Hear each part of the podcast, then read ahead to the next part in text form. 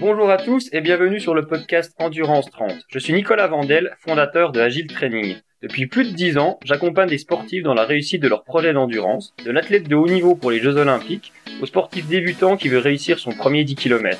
Ce podcast est dédié à tous ceux qui veulent en savoir plus sur ce vaste et passionnant sujet, en 30 minutes environ, le temps d'un petit footing ou d'un trajet au boulot. Pas de prise de tête ou de choses compliquées, l'objectif est de rendre l'information accessible à tous. N'hésitez pas à noter et commenter cet épisode sur vos plateformes d'écoute et à le partager. C'est important et cela incite à continuer. Suivez également mon travail sur ma page Instagram agile.training et mon site internet agile-training.club. Bonne écoute à tous.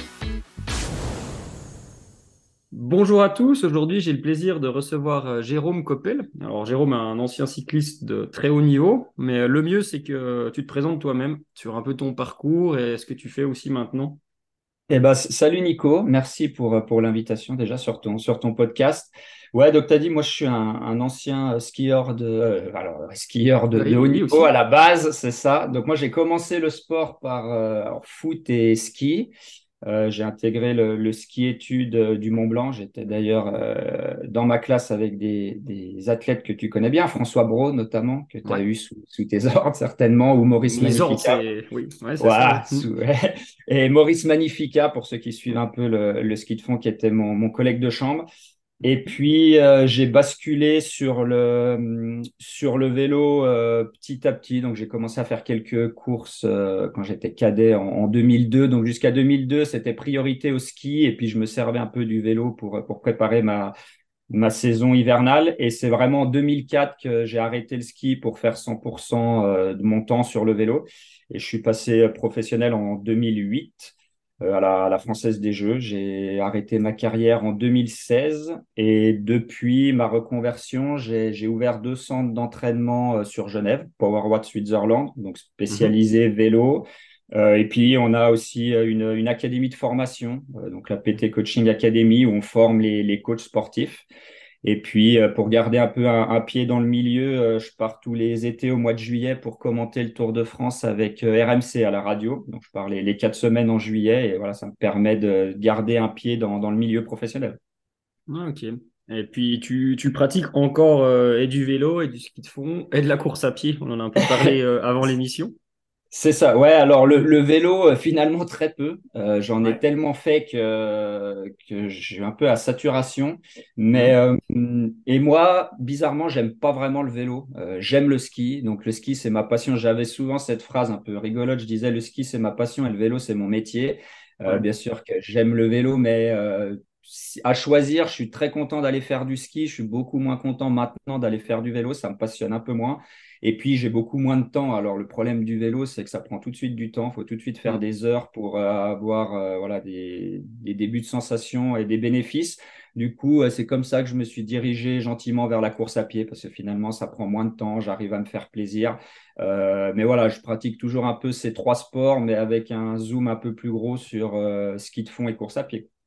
D'accord, ok. Bah, c'est vrai que la course à pied, euh, bah, évidemment, pour progresser, il faut un certain volume, une certaine fréquence, mais euh, mm. avec euh, quatre séances d'une heure dans la semaine, tu peux progresser. En vélo, avec quatre séances d'une heure dans la semaine, c'est un peu plus compliqué.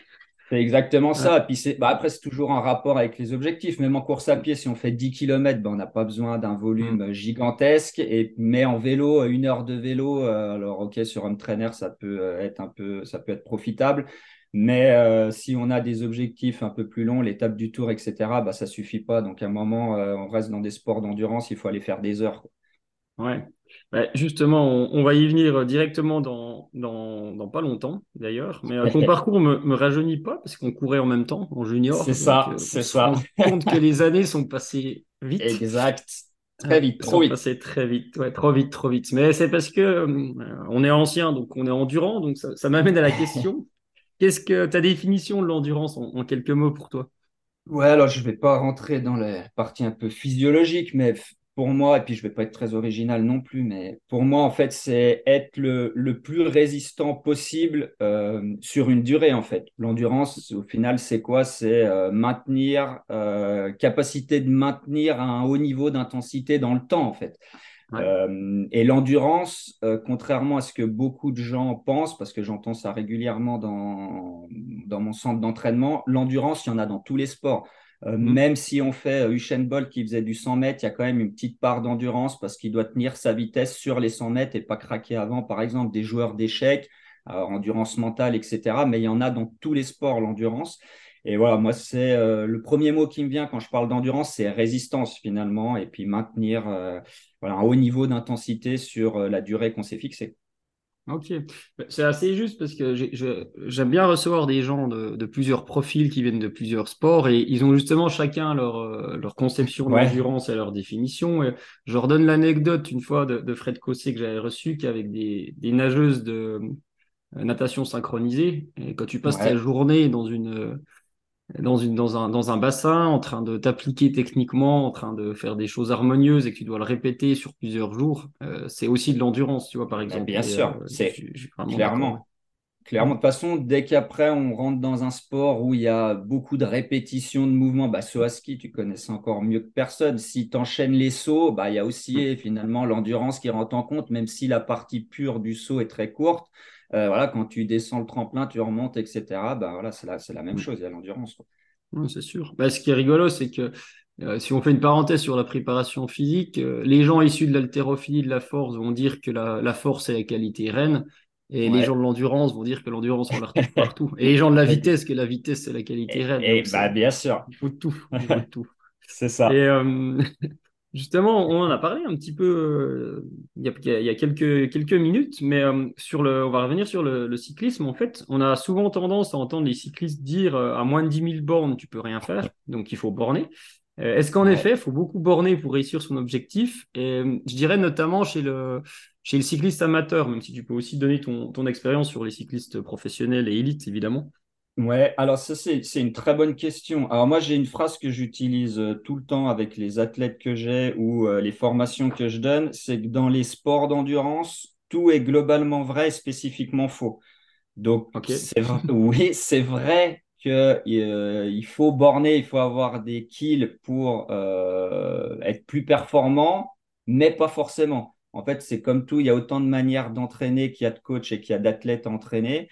Donc pour certains, borner beaucoup, ça va marcher. Pour d'autres, euh, ça ne marchera pas. Euh, ça dépend du profil. Il y a des coureurs, euh, des cyclistes, s'ils font trop de kilomètres, ils perdent de l'explosivité, etc. Ils sont moins performants, donc il faut trouver la, bonne balance. Tu disais faire le lien un peu avec ma carrière pro. Pour donner un exemple concret de ça, quand je suis passé pro à la Française des Jeux, il y avait Philippe Gilbert dans l'équipe. Et Philippe Gilbert, c'était un, un, borneur de, fou, des séances de 7-8 heures, il faisait ça régulièrement. Et il est parti à, hum, c'était l'équipe Loto.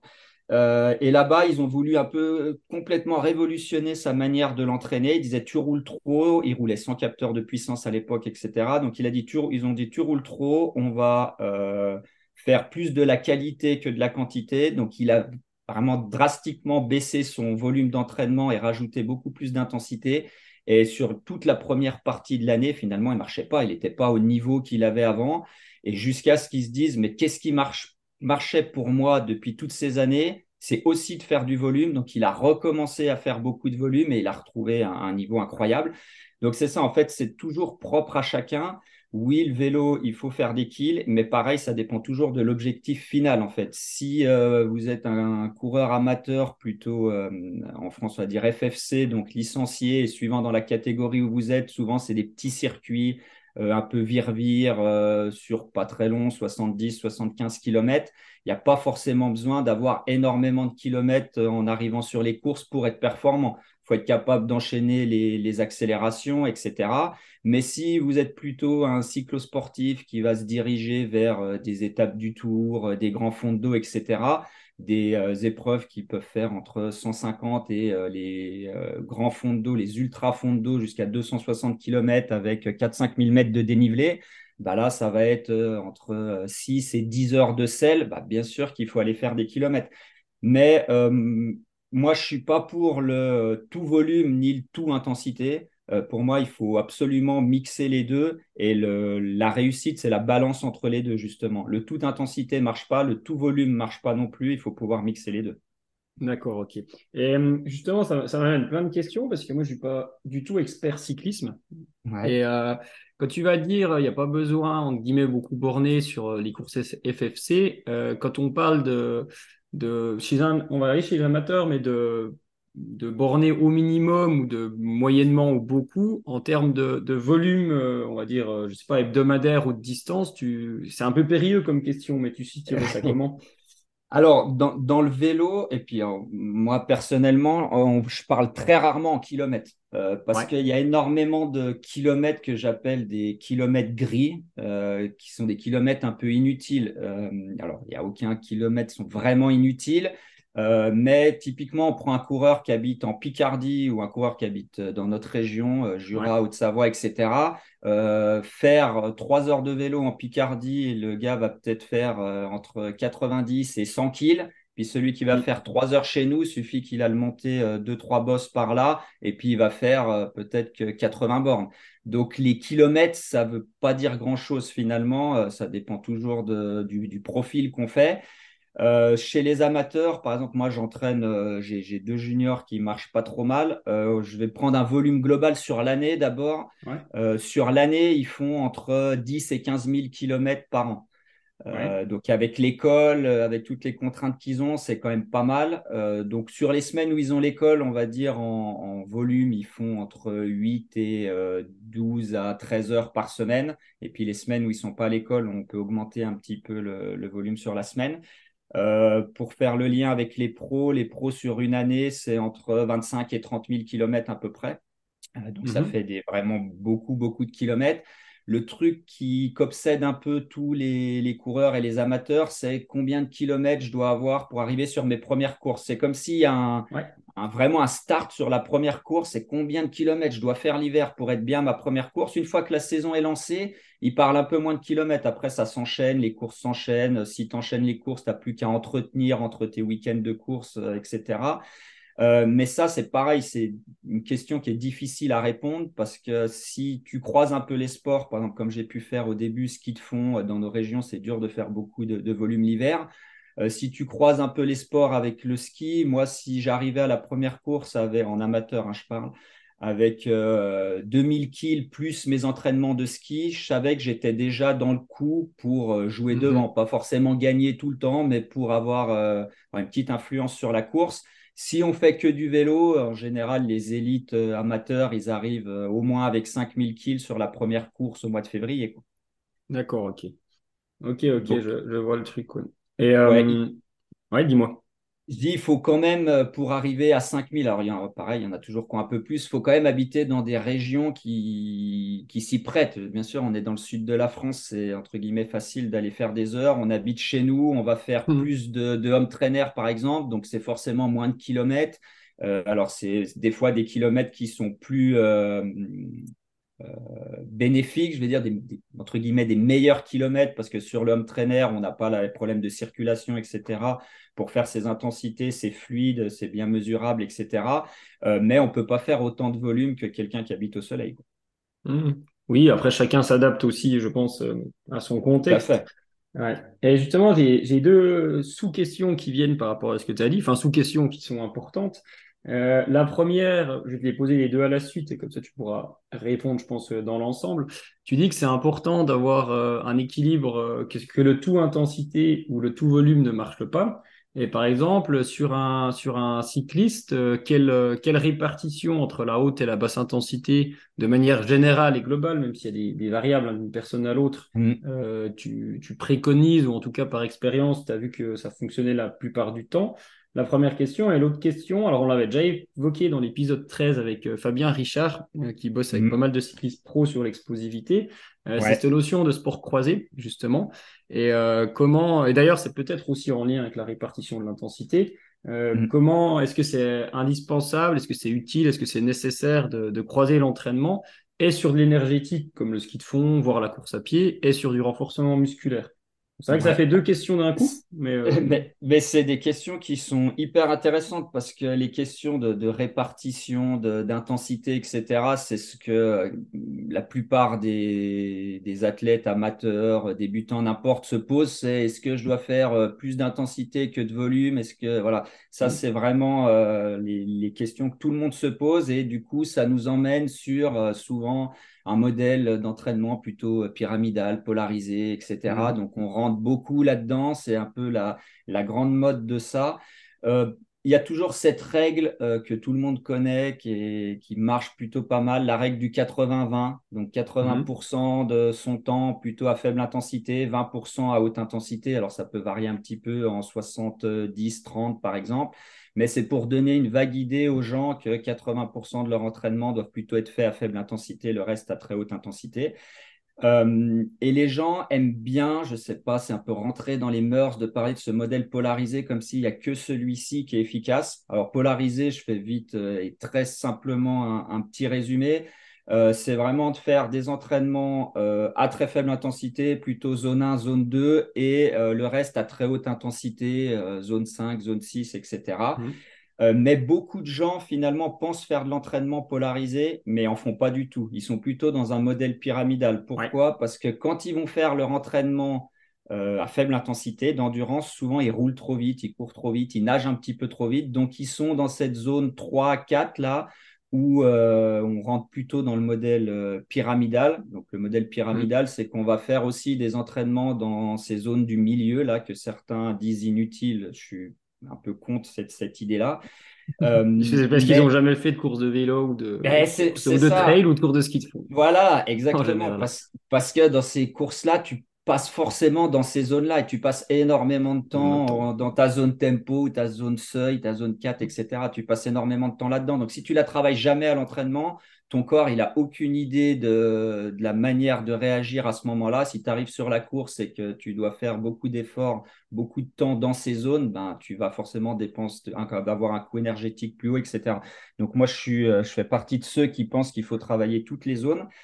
Euh, mais l'endurance, et ça, c'est, euh, j'ai deux choses très difficiles à faire comprendre aux athlètes que j'entraîne. Euh, d'une, c'est de faire des jours de récupération. Euh, mmh. un, un bon repos, c'est mieux qu'un mauvais entraînement. Donc ça, c'est très dur à, leur faire comprendre. Alors, il y en a qui s'entraînent trois ou quatre fois par semaine. Ils peuvent pas plus. Bah, là, bien sûr que les jours de récupération, ils se font tout seuls. Mais il y en a, notamment les triathlètes, par exemple, j'en ai quelques-uns qui doivent euh, jongler entre les trois sports, la vie de famille, le travail. Eux, ils veulent s'entraîner tous les jours. Donc ça, c'est très dur à leur faire comprendre qu'il faut faire des jours de récupération. Et finalement, l'intensité, et ça, c'est un peu une, euh, une, croyance que beaucoup ont. L'intensité, elle ne fait pas progresser. L'intensité, elle, ça c'est mon point de vue, hein, c'est comme j'ai dit tout mmh. à l'heure, tout est globalement vrai, spécifiquement faux. Pour moi, l'intensité, elle ne fait pas progresser, elle te montre potentiellement euh, ce que tu pourrais faire. Ce qui te fait progresser, c'est la récupération et les séances à faible intensité pour assimiler ces intensités, justement. Euh, et le, la deuxième, le deuxième problème que j'ai avec ceux que j'entraîne, tu dois connaître ça, c'est que dans les entraînements cool, d'endurance, euh, zone 2, la fameuse zone 2 qui est un peu à la mode dans le vélo, ben les gens, ils roulent toujours trop vite, ils vont toujours trop vite, et c'est ça qui limite un peu leur progression. Il euh, faut vraiment que dans mmh. les entraînements d'endurance, ils soient vraiment à faible watt, à faible intensité, faible fréquence cardiaque, etc parce que finalement, il faut voir les intensités comme une pyramide.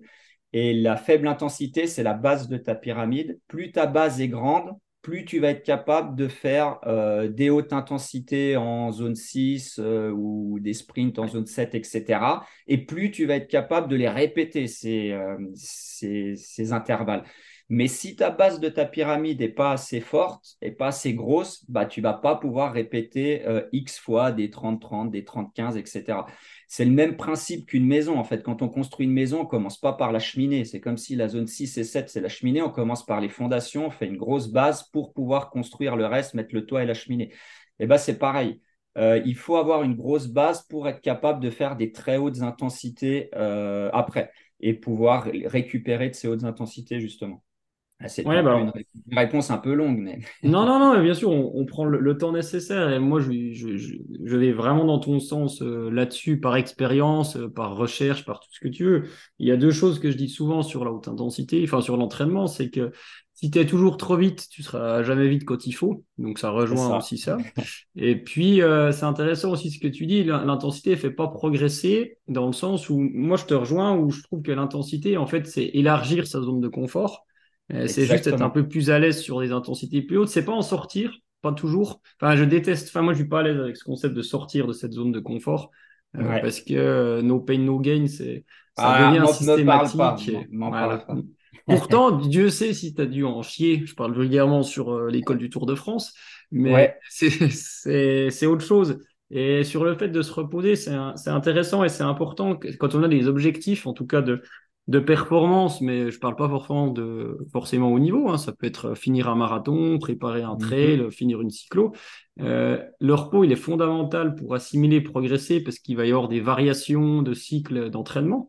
Euh, chez quelqu'un, par contre, qui a une pratique d'entretien courante sans objectif, euh, très très modérée tout le temps, bien sûr qu'il peut faire du sport tous les jours éventuellement. Bien sûr. Mais il faut il faut mettre il faut différencier euh, la modalité fitness, qui est, noble, hein, qui, est, intéressante et qui a du sens, et la modalité euh, d'un sport d'endurance où on prépare un objectif et où finalement, chez la plupart des gens, et je m'inclus dedans en tant que pratiquant, euh, ce qui est intéressant, c'est le, chemin, c'est le processus pour, réussir son objectif du mieux possible. Et là, le repos, il est intéressant. Et, pour terminer sur la mode du polarisé, justement, c'est assez rigolo parce que la tendance, c'est 80-20, et ça, c'est on va pas dire une règle, mais euh, c'est globalement ça. Et après, mm. les gens se sont emparés de pyramidales polarisées, etc. Mais en fait, ça dépend des périodes. Et c'est pas une méthodologie d'entraînement. La méthodologie, c'est il faut s'entraîner souvent, doucement.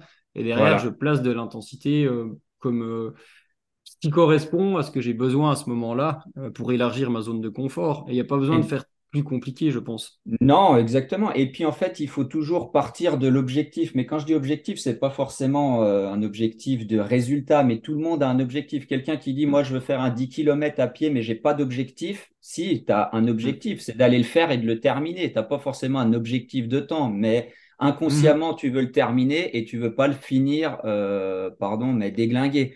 Donc, tu veux le finir à peu près en bonne santé. Donc, tout le monde a un objectif. Et après, l'entraînement, il faut le voir comme un entonnoir. C'est-à-dire, plus on est loin de l'objectif, plus on peut travailler un peu tout. Et plus on se rapproche de l'objectif, plus nos séances vont être, vont être orientées vers l'effort qu'on va trouver le jour de l'objectif. Euh, on prend un 10 km, par exemple, quelqu'un qui dit, moi, je veux le faire en une heure, par exemple. Bah, il n'a pas besoin d'aller forcément courir à l'entraînement deux heures. Ça ne fait pas vraiment de sens pour lui. Donc, il faut qu'après, les efforts ils soient faits à allure course, etc., mais avec des efforts qu'il va trouver le jour de son objectif. Hmm.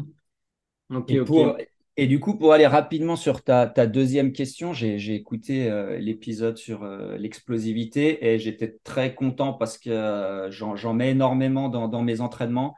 Moi, je suis un, pro entraînement croisé. Donc, bien sûr, j'ai avec mon, passé de skieur, j'en ai, j'ai fait beaucoup d'entraînements croisés euh, durant toute ma carrière.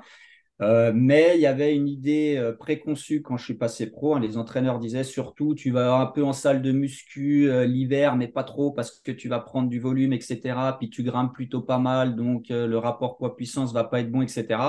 Quand j'ai arrêté ma carrière, j'ai fait ma reconversion, j'ai passé mes diplômes d'entraîneur, de coach, etc et où là, on avait des gros modules sur euh, l'entraînement en salle de musculation, etc. J'ai compris qu'il y a plein de manières de t'entraîner, même avec des machines, sans prendre de volume. Donc en gagnant euh, en explosivité, en force max, etc. Bien sûr, si on va travailler dans l'hypertrophie, on va prendre du volume, c'est pas le but, mais il y a d'autres manières de travailler, l'endurance de force, la force max, etc. Euh, pour être un meilleur cycliste. Et avec les connaissances que j'ai maintenant, si je devais refaire ma carrière, j'inclurais euh, de l'explosivité et de l'entraînement musculation dans ma préparation. Alors bien sûr, avec un focus un peu plus gros l'hiver et des rappels après tout au long de la, de la saison. Les sprinteurs le font déjà, mais les grimpeurs, euh, il y a toujours cette idée de rapport poids-puissance. Donc dès qu'ils voient un poids, ils prennent déjà 200 grammes. Euh, Donc euh, ça, c'est une idée qui est, qui est, bien ancrée dans le vélo, une fausse idée, et c'est dommage. J'étais très content parce que l'explosivité, euh, moi, je propose même à mes athlètes de croiser certains avec de la course à pied. Euh, parce que si vous regardez chez les pros, les, ceux qui ont le meilleur coup de pédale, je parle vraiment de la, de la biomécanique, de pédalage plus efficace, etc. c'est simple, on a du Pitcock, on a du Van Der Poel, on a du Van Aert. C'est ceux qui font du cyclocross et du coup qui courent. Ils ont une, une souplesse de la cheville que les autres cyclistes n'ont pas. Parce qu'on fait que du vélo, on est des bouts de bois, on n'est pas souple, euh, on est rigide euh, comme tout. Donc moi, ceux qui n'ont pas de douleur et qui ont l'habitude de courir, qui ont une bonne technique, je leur conseille encore et je leur mets dans la planification de temps en temps des, petits footings. Ok.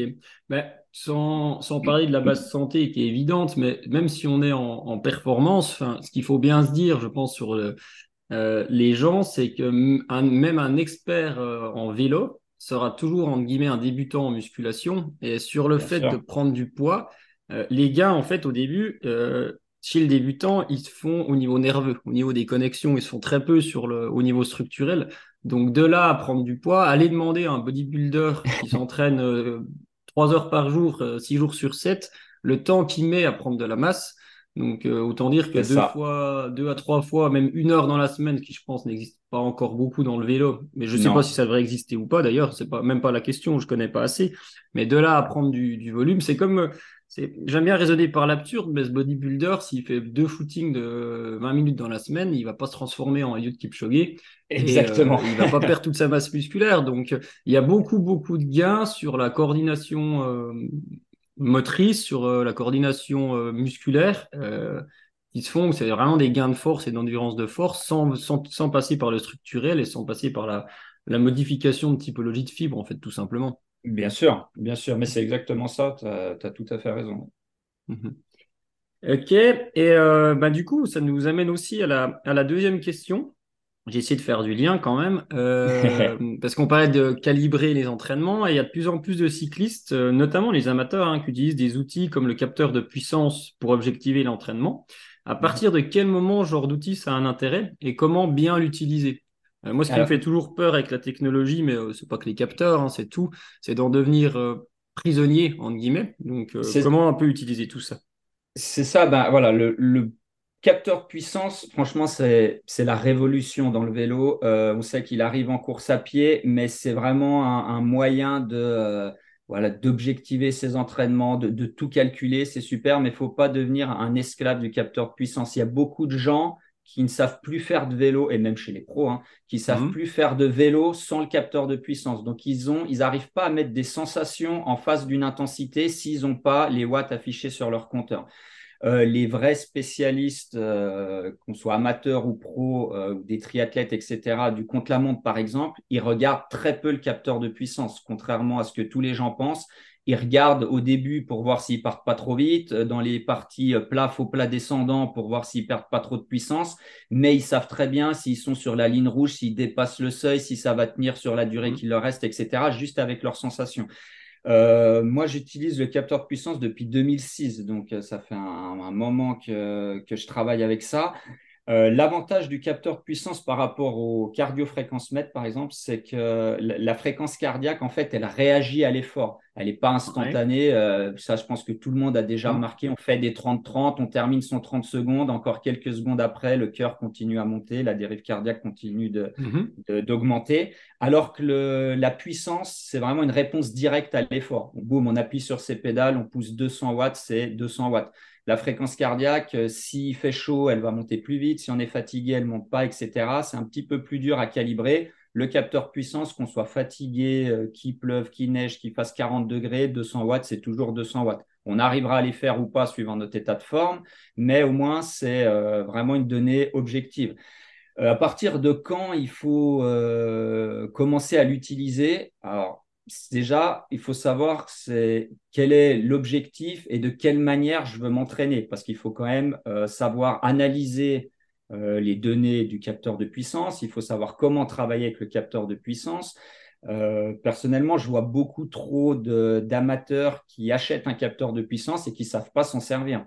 moi, mhm. j'en ai qui viennent dans mon centre d'entraînement et qui me disent Ouais, bah, j'ai un capteur de puissance. Je dis Ok, bah, est-ce que tu as calculé, est-ce que tu connais, je sais pas, ta PMA, ta FTP, les données un peu phares du vélo ou ta puissance critique sur X minutes? Elle me dit Ah non, non, moi j'ai le capteur, mais je roule et puis je regarde à la fin de ma sortie quand je fais le même tour si je fais plus de watts. Ouais, mais alors si c'est avoir un capteur de puissance pour s'en servir comme ça, enfin, ça sert à rien. Euh, le c'est le Strava. C'est, eh ben, exact. Alors Strava, c'est l'ennemi public numéro un de celui qui veut progresser. Euh, et course ça, à pied aussi. Hein. Mais, même si Strava.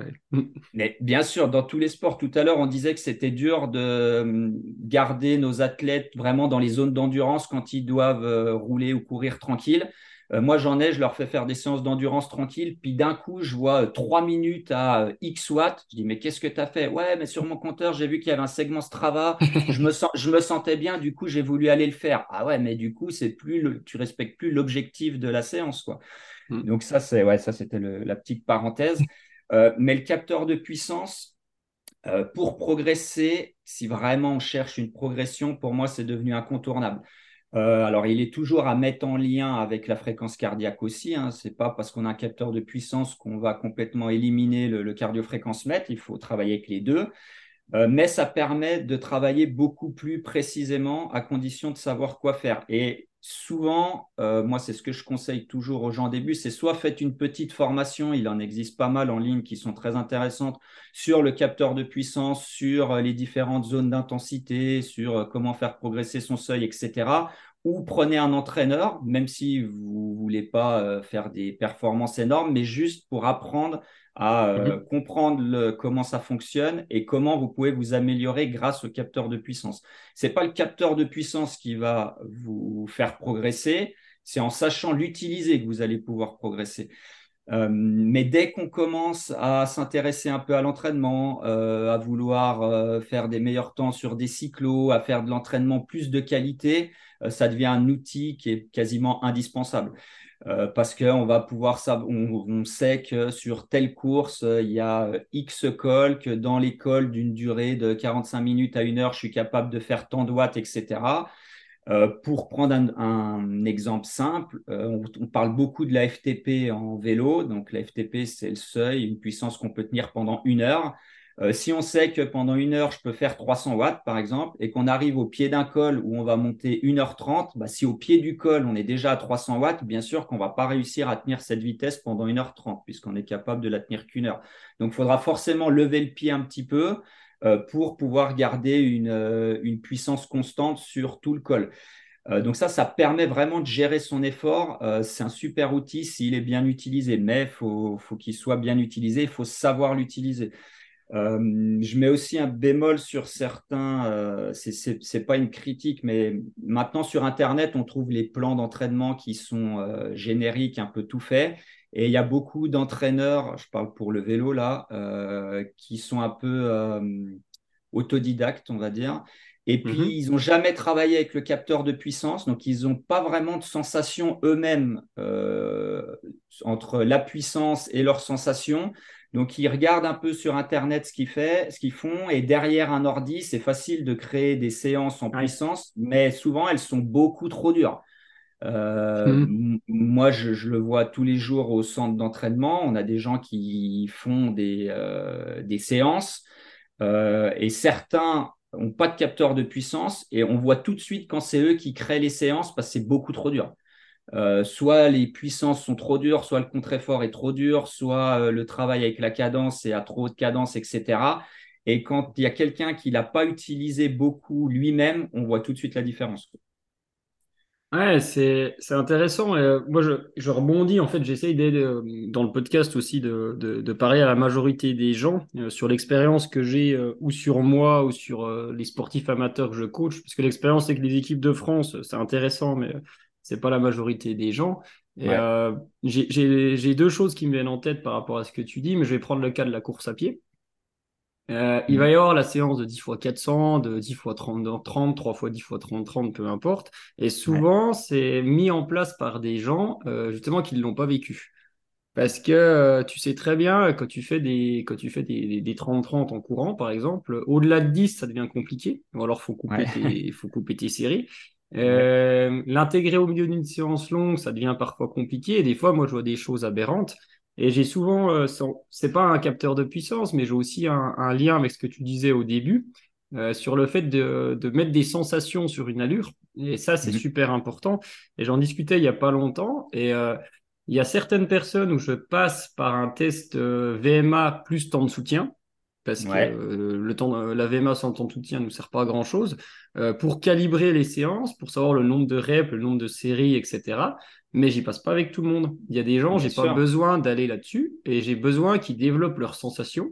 En tout cas, pendant un moment où ils ont juste un RPE, ils ont juste une zone assez large de fréquence cardiaque. Et après, derrière, quand ils vont stagner, avec certains, oui, je vais repasser en calibrant. Et peut-être qu'à d'autres périodes, je vais un petit peu moins calibrer. Et ça, c'est super important. C'est pas le test de VMA, c'est pas ton cardio-fréquence mètre ou c'est pas ton capteur de puissance qui va te faire progresser. Euh, c'est comment tu vis l'entraînement. Et après, c'est juste des outils qui t'aident à vivre ton entraînement. En tout cas, c'est mon point de vue. Exactement, c'est exactement ça. De toute façon, l'individualisation de l'entraînement, c'est ça. Euh, c'est euh, on n'a pas un, un, schéma type qu'on va donner à tous nos athlètes. Chaque athlète sont chaque, athlète est différent en fait, donc on ne peut pas avoir un, modèle tout fait, on va dire, qu'on va euh, donner à tous nos athlètes. Ils sont différents par leur, qualité physique, euh, l'objectif qu'ils ont, leur niveau, etc. Euh, par exemple, tu parlais tout à l'heure de, des séances de 10 x 400 ou, de 30-30 par exemple. typiquement, la 10 x 400, si tu es un coureur à mmh. pied de très haut niveau, euh, tu vas euh, faire tes 400, une minute et quelques. Mais si tu as un moins haut niveau, tes 400 mètres, tu vas les faire euh, beaucoup plus, plus doucement. Et la séance, elle n'a plus tout à fait le même objectif final. Tu travailles plus tout à fait la même chose. en vélo, toi, dans les études qui sont sorties, c'est qu'un des, une des séances d'intensité les plus efficaces, c'est Randstad, c'est trois séries de 13 fois 30-15. Moi, j'ai des gens qui viennent me voir et qui me disent ah, J'ai regardé sur Internet, c'est ça qui marche le mieux, du coup, je vais aller faire ça. Et j'ai regardé les, zones de puissance, etc. Oui, mais est-ce que toi, pour ton objectif, ça a un intérêt de faire ça? Est-ce que tu as respecté le principe de progressivité? Est-ce qu'avant, tu as déjà fait des, euh, des nombres de séries plus courts, des répétitions plus courtes, etc., pour voir si tu es capable d'encaisser ça? Euh, donc c'est là où le coach a toute son importance et c'est là où lui, il va individualiser euh, la préparation. Tu parlais du RPE aussi. Moi, j'utilise énormément le RPE, même avec le capteur de puissance. Euh, mmh. Parce que justement, quand je crée une séance, j'ai une vague idée dans ma tête du RPE que la personne devrait avoir. Euh, et si, quand elle me fait son retour, le RPA est complètement différent, ça me donne une indication sur son état de forme. Je vais prendre un exemple complètement basique, mais il va faire une sortie d'endurance de 3 heures. Euh, le RPE, il va tourner, euh, s'il roule dans les bonnes zones, il va tourner à 2 ou 3. Et s'il est resté dans les zones, mais que son RPE est à 5 ou 6, ou là, là, j'ai un warning qui s'affiche et je me dis, alors là, il y a un truc qui va pas. Soit il n'a pas mm. récupéré des séances d'avant, soit il commence à être un peu trop fatigué. Je vais euh, essayer de vérifier ça sur une deuxième séance, voire une troisième. Si le, RPE, même si les watts sont justes, mais que le RPE est pas du tout en adéquation avec ce que j'avais pensé, ça veut dire qu'il est peut-être en train de, de se cramer. Donc, il va falloir que je le fasse couper. Euh, le RPE, c'est vraiment une, euh, une variable qui est pas assez utilisée, je trouve, par, euh, par certains coachs et qui, pour moi, est tout aussi essentielle que les watts purs, par exemple. Bah, c'est marrant que tu te dises ça parce que moi, sur la basse intensité, dans le logiciel de suivi que j'ai d'entraînement, c'est des couleurs en fait. Ça fait vert, orange, rouge. Et quand j'ai du vert de prévu de RPE et que je vois du orange, je, je, fais la même chose que toi. Un jour, ça va, deux jours? Ou alors l'autre option, je fais l'anecdote, mais pour aider les gens, c'est qu'il a voulu prendre des segments Strava. Et euh, quand tu, quand tu, pareil, j'essaie de donner du concret. Par exemple, Strava, là où c'est l'ennemi en guillemets, moi j'ai des gens qui, certains que je coach, après c'est humain, hein, qui disent oui, mais euh, sur Strava, etc., etc. Mais je sais que moi typiquement, j'ai un tour de course à pied euh, qui fait une heure autour de chez moi. Il y a 300 mètres de D+, assez roulant pour la région. De toute façon, on ne peut pas faire beaucoup moins. Et si je sais que je suis en forme ou pas, c'est pas le temps que je vais mettre à faire ce tour-là. C'est les petites bosses, euh, si en restant à allure modérée, bah, je les passe facilement ou pas. Euh, enfin, c'est, cette sensation, elle est importante. Et, l'autre anecdote que je vais donner, parce que ça m'est arrivé il y, a, il y a vraiment pas longtemps sur, euh, c'est pas des capteurs de puissance, mais je faisais mon premier semi-marathon. parce que je prépare un marathon. J'avais six semaines d'entraînement en course, donc j'ai un peu, un peu optimisé ça. Et véridique, mon, ma montre, d'autant que je cours beaucoup en trail, que je fais peu d'intensité, enfin je être sur un 80-20, on va dire ça comme ça, m'annonçait donc en prédicteur 1h32 au semi et 3h04 au marathon. Qui n'a aucun sens d'ailleurs. Je pense que voilà. Et je, te jure, j'ai mis à jour l'application. Donc je ne me suis pas entraîné une seule fois de plus. Hein. J'ai mis à jour avec la nouvelle version. Je suis passé de 1h32 à 1h39 et de 3h04 ah, à 3h24 en deux minutes, hein, sans rien faire d'autre. Et après, moi, j'ai du recul puisque j'ai mon projet. Donc, euh, bon, après le marathon, j'ai finalement mis 1h26, donc un quart d'heure de moins. Mais ce que je veux dire, il faut se méfier avec Strava, avec les vitesses de déploiement, avec tout ce que tu veux, c'est que si tu n'as pas le recul suffisant, euh, ça va te faire, euh, bah, ça va te faire paniquer en fait. Et ça fait paniquer des gens, alors que l'entraînement, c'est juste un moyen pour bah, l'entraînement, c'est un moyen pour atteindre son objectif. c'est pas être champion, champion de l'entraînement, ça, ça fonctionne pas. Ah. Et l'autre anecdote, je teste Whoop, donc euh, qui prend entre autres la variabilité de fréquence cardiaque. C'est que sur du coucher, j'ai pas d'avis, mais tout le monde m'en parle, donc je teste. Ouais. Si j'avais écouté Whoop le matin de la course, euh, parce que malheureusement euh, bah, la veille j'ai pas très bien dormi, j'avais déjà fait des trucs beaucoup plus longs, mais c'était mon premier SMI. J'ai stressé comme tout le monde, hein, je rassure tout le monde. Si j'avais écouté Whoop et mon prédicteur Coros, même si Coros c'est très bien, il eh ben, fallait que je reste à la maison. Donc bah, j'envisage de faire mon SMI en 1h45 et il faut, faut, faut vraiment prendre ouais. recul avec ça. C'est ça. Et juste pour euh, conclure sur le capteur de puissance, euh, un truc qui, est, qui, est, très très important et c'est là où les gens font le plus d'erreurs. Euh, on parlait de justement de se comparer champion de l'entraînement, etc faut faire attention, le, ce qu'on appelle les watts absolus, 200 watts, 300 watts, 400 watts, etc. Alors déjà, à la base, il faut jamais se comparer avec quelqu'un d'autre. On se compare soit avec soi-même, sa progression, que ça soit en temps, en puissance, qu'on veut. Mais les watts absolus, 200, 300, 400 watts, ça ne veut rien dire. Euh, il y a beaucoup de gens qui disent, ah ouais, moi, sur euh, une heure, ma FTP, elle est à 300 watts. Super. Si tu fais 150 kilos, si tu fais 50 kilos, ça n'a plus rien à voir. Euh, les watts absolus, ils veulent rien dire. En vélo, ce qu'on va un peu plus comparer déjà, c'est les watts par kilo. Ça, ça nous donne plus une indication parce que la puissance est rapportée au poids de la personne et c'est là qu'on va pouvoir voir si une personne est un peu plus endurante, plus explosive, etc. qu'une autre. Mais les watts absolus, dire que sur 5 minutes, je fais X watts, une heure, X watts, ça, ça veut rien dire d'une personne à une autre. Euh, on le voit très bien sur des, euh, des sprints, par exemple. Nous, dans notre centre d'entraînement, on a un, wall of fame avec les, meilleures valeurs. Et on a mhm. certaines personnes qui arrivent à développer sur une seconde 1300 watts euh, pour 14 watts par kilo, par exemple.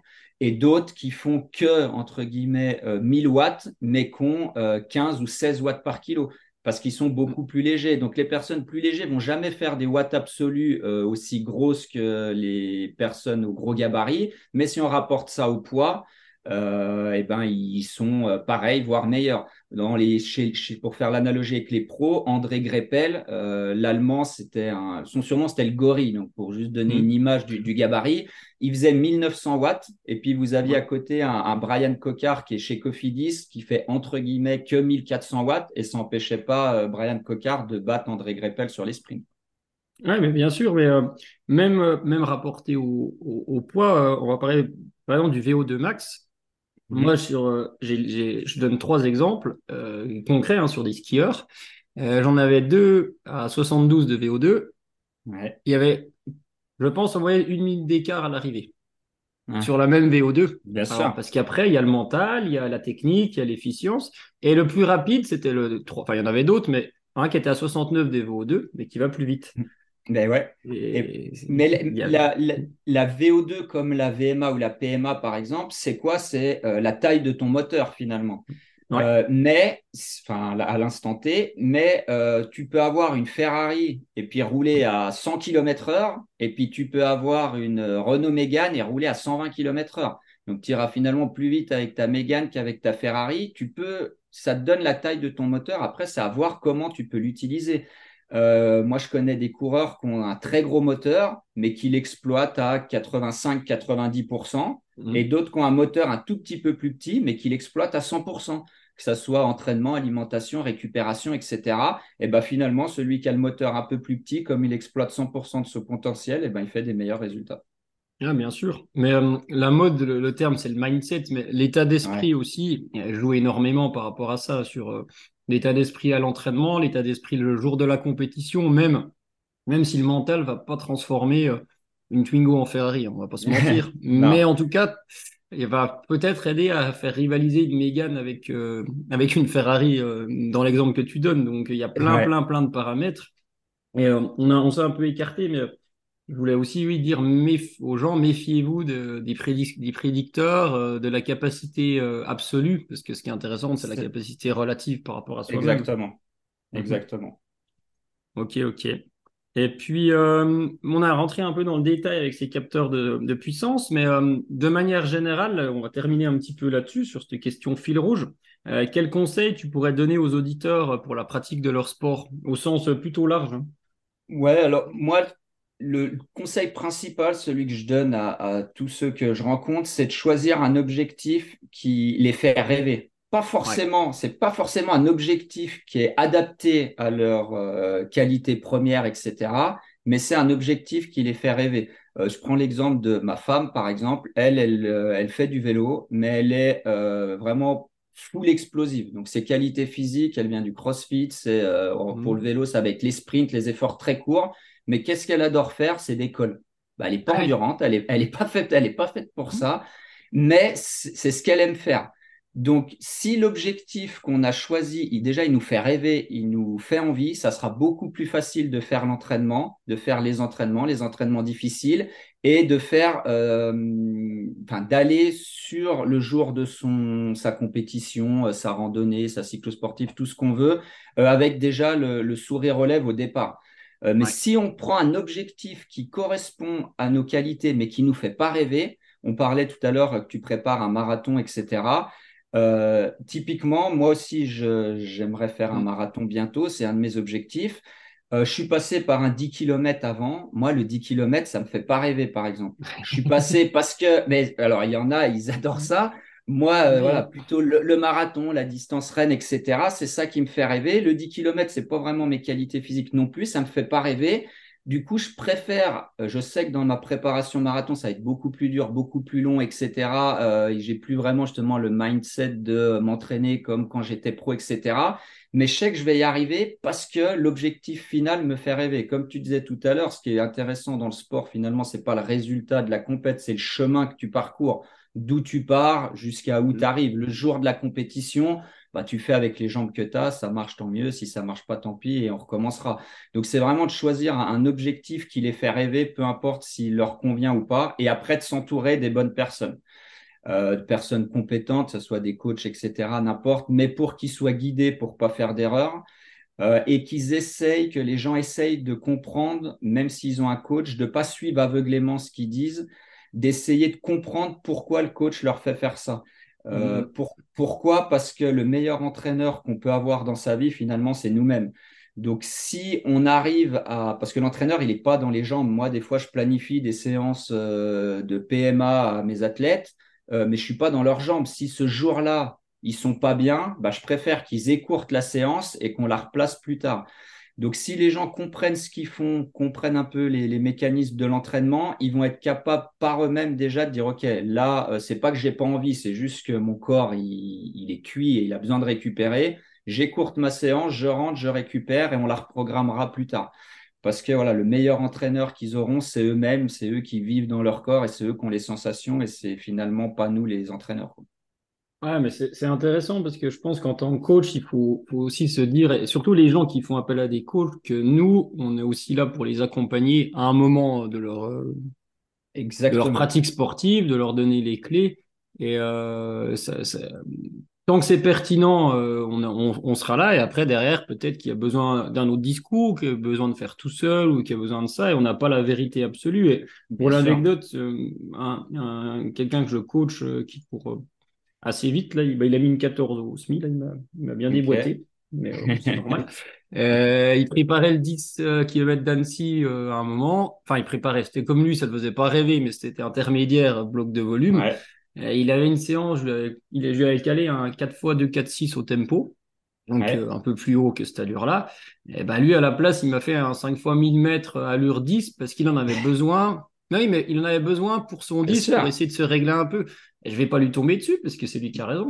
Mais bien sûr, c'est ça, c'est clair. L'adaptation, c'est lui qui a raison. C'est que toi, tu proposes et lui, il dispose. On, va dire ça comme ça, mais c'est comme ça que ça fonctionne. Après, évidemment, si chaque séance, il fait l'inverse de ce que tu as prévu, tu vas lui ah, dire, ah. bon, bah, change de coach ou tu t'as pas besoin de moi, mais il faut quand même s'autoréguler. C'est ça, c'est ça. Exactement. Ah, c'est une belle, une belle phrase. On propose, il dispose. Je vais la retenir, celle-ci. ok, ok. Eh ben, écoute, Jérôme, merci beaucoup. Hein, c'était vraiment top. Merci, Nico. plaisir. Ouais, ouais j'ai adoré. Merci beaucoup. Ouais. Eh ben, allez, au revoir à tout le monde. Ciao.